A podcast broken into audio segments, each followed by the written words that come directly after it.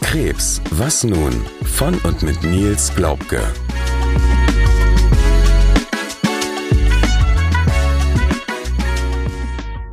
Herzlich willkommen zur 22. Folge unseres Podcasts Krebs, was nun? Mir gegenüber darf ich heute wieder Nils begrüßen. Herzlich willkommen. Hallo Sarah.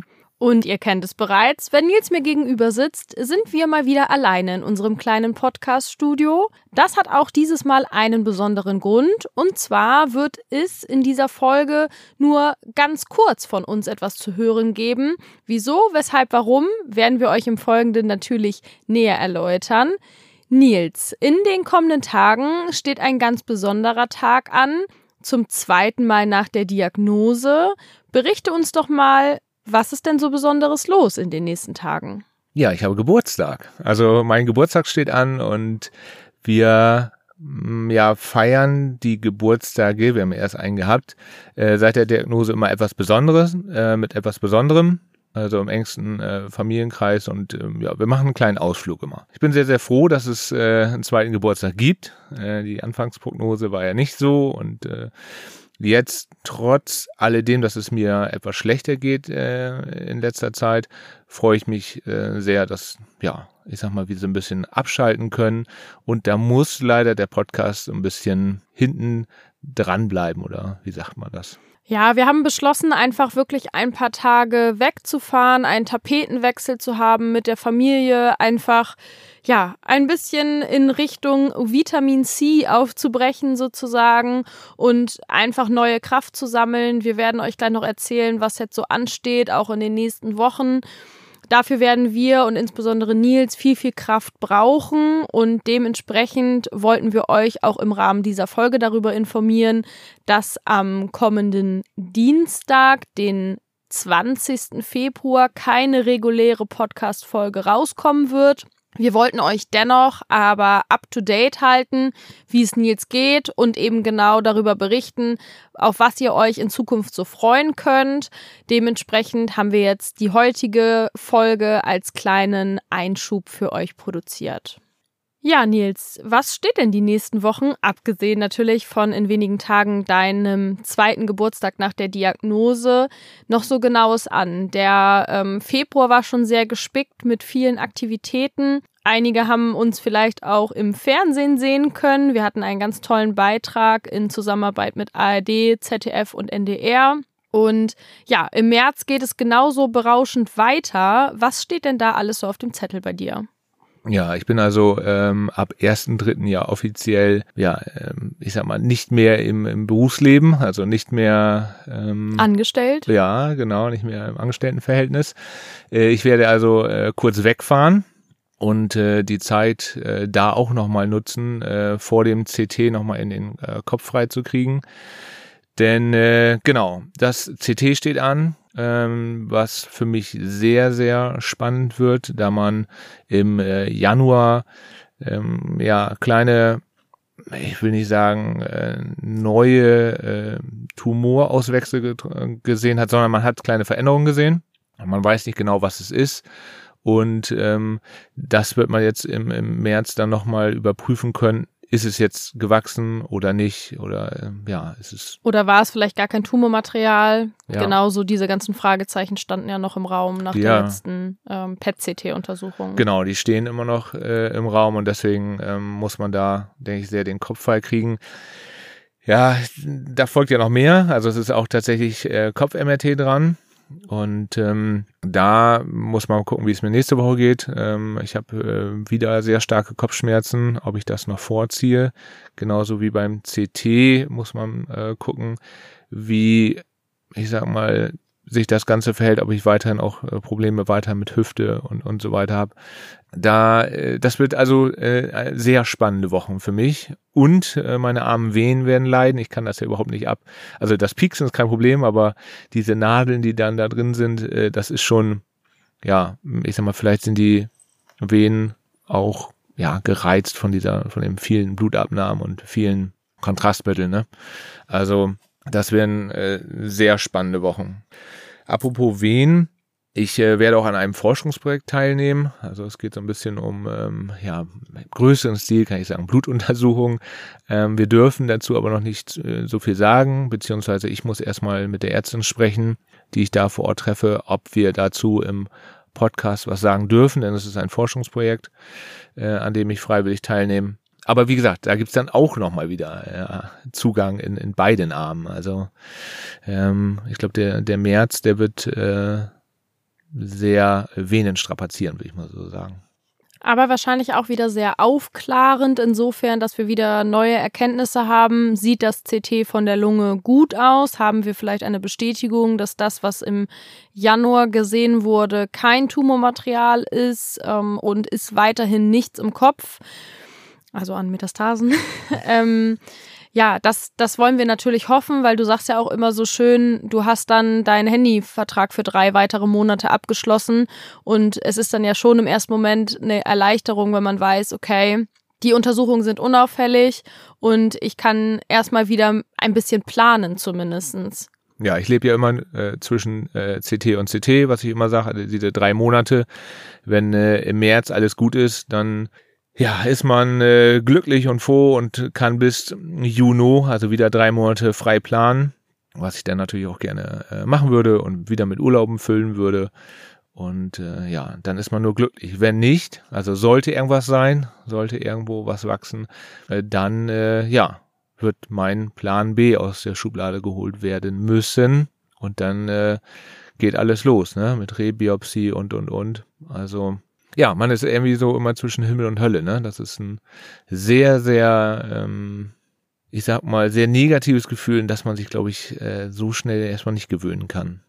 Plan B aus der Schublade ziehen. Da bist du ja auch schon einfach ganz, ganz vielen Betroffenen voraus. Du bist sehr gut informiert. Du hast viele Kontakte zu diversesten Ärzten quer durch Deutschland. Auch für das Forschungsprojekt wirst du nicht hier bei uns in der Region bleiben. So viel können wir auf jeden Fall sagen. Musst auch da eine weitere Reise auf dich nehmen über mehrere Tage.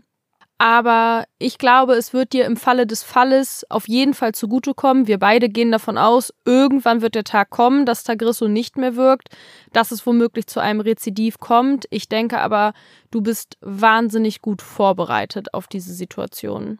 Ja, genau. Man muss, also, oder ich habe das Gefühl, dass ich vorbereitet sein muss. Äh, ich habe so einen kleinen Ticker, das habe ich letztes Mal schon in einem anderen Podcast-Interview gesagt, ähm, den ich gestartet habe, ähm, mit der Einnahme von Tagrisso. Der ist jetzt, glaube ich, bei 447 Tage, also weit über ein Jahr.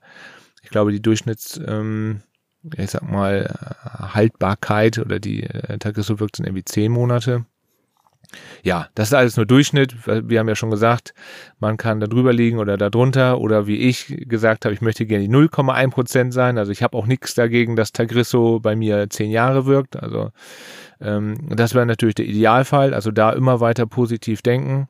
Ja, man muss äh, irgendwie sich, glaube ich, dann nicht enttäuscht fühlen, sondern man muss dann einen Gang hochschalten und sagen, okay, gut, dann schauen wir jetzt, äh, was ist da gewachsen, ne? Oder warum? Das ist ja eigentlich die bessere Frage. Was hat sich da wieder gedreht, dass Tagrisso nicht mehr äh, wirken kann, ne?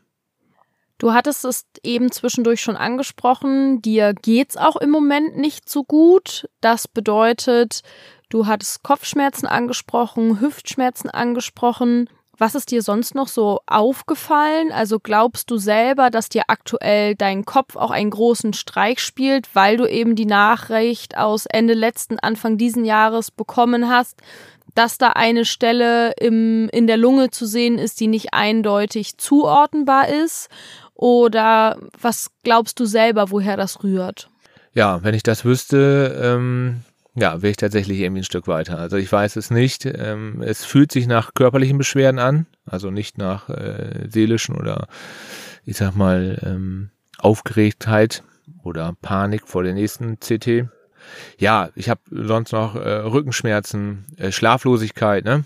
Ähm, dass äh, mein Kater freut sich, dass ich nachts jetzt des Öfteren aufs Sofa komme und äh, er nochmal mehr Streicheinheiten kriegt, als er sowieso schon kriegt ja, das ist, kann davon kommen, kann aber auch sein, dass äh, irgendwas sich tut im Körper, ne? Und das ist halt die Frage, die einen ähm, eigentlich immer ja, beschäftigt, weil man verliert das ja, ich sag mal, das Körpergefühl seit Krebsdiagnose. Ne? Man kann also nicht sagen, das Zucken im Oberschenkel oder das Zucken am, am, am Brustkorb, das ist jetzt nur ein Muskel oder so, sondern man denkt immer, da äh, wächst irgendwas oder da passiert was. Und äh, dieses Körpergefühl muss man erstmal wieder zurückerlangen.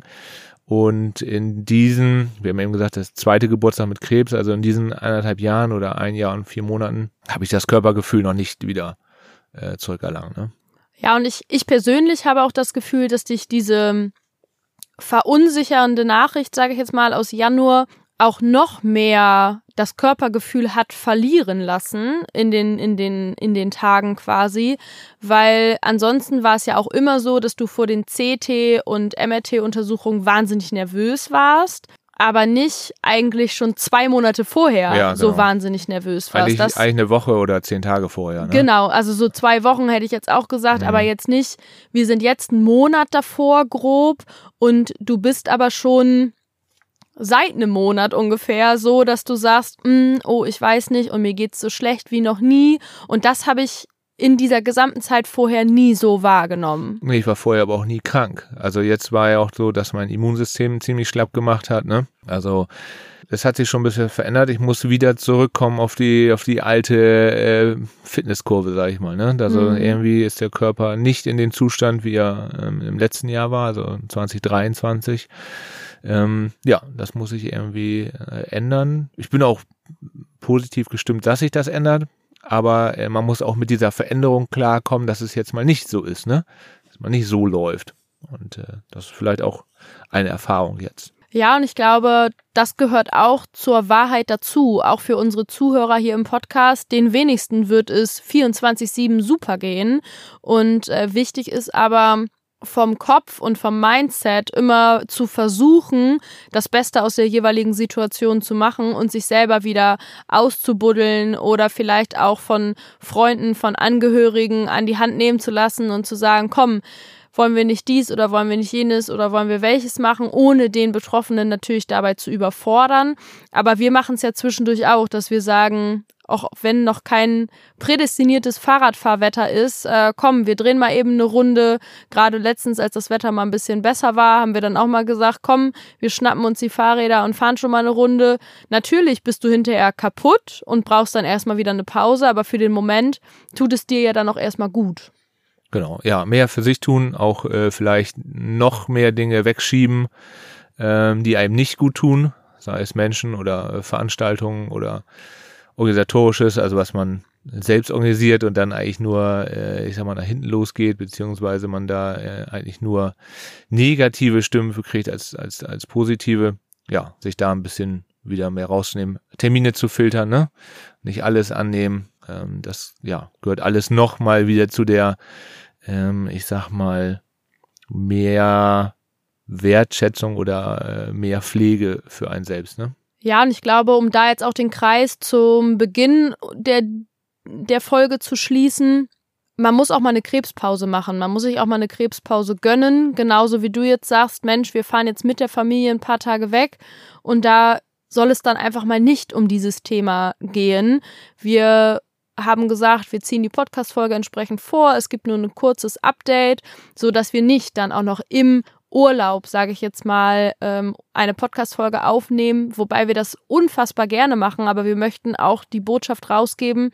Es ist wichtig für euch als Betroffene, als auch für eure Familien, für eure Kinder, für eure Angehörigen, dass man mal das Thema pausiert. Natürlich ist es omnipräsent in den Köpfen, definitiv. Sowohl du, Nils, gehst abends mit dem Gedanken schlafen und wachst morgens mit dem Gedanken auf, als auch mir geht es genauso.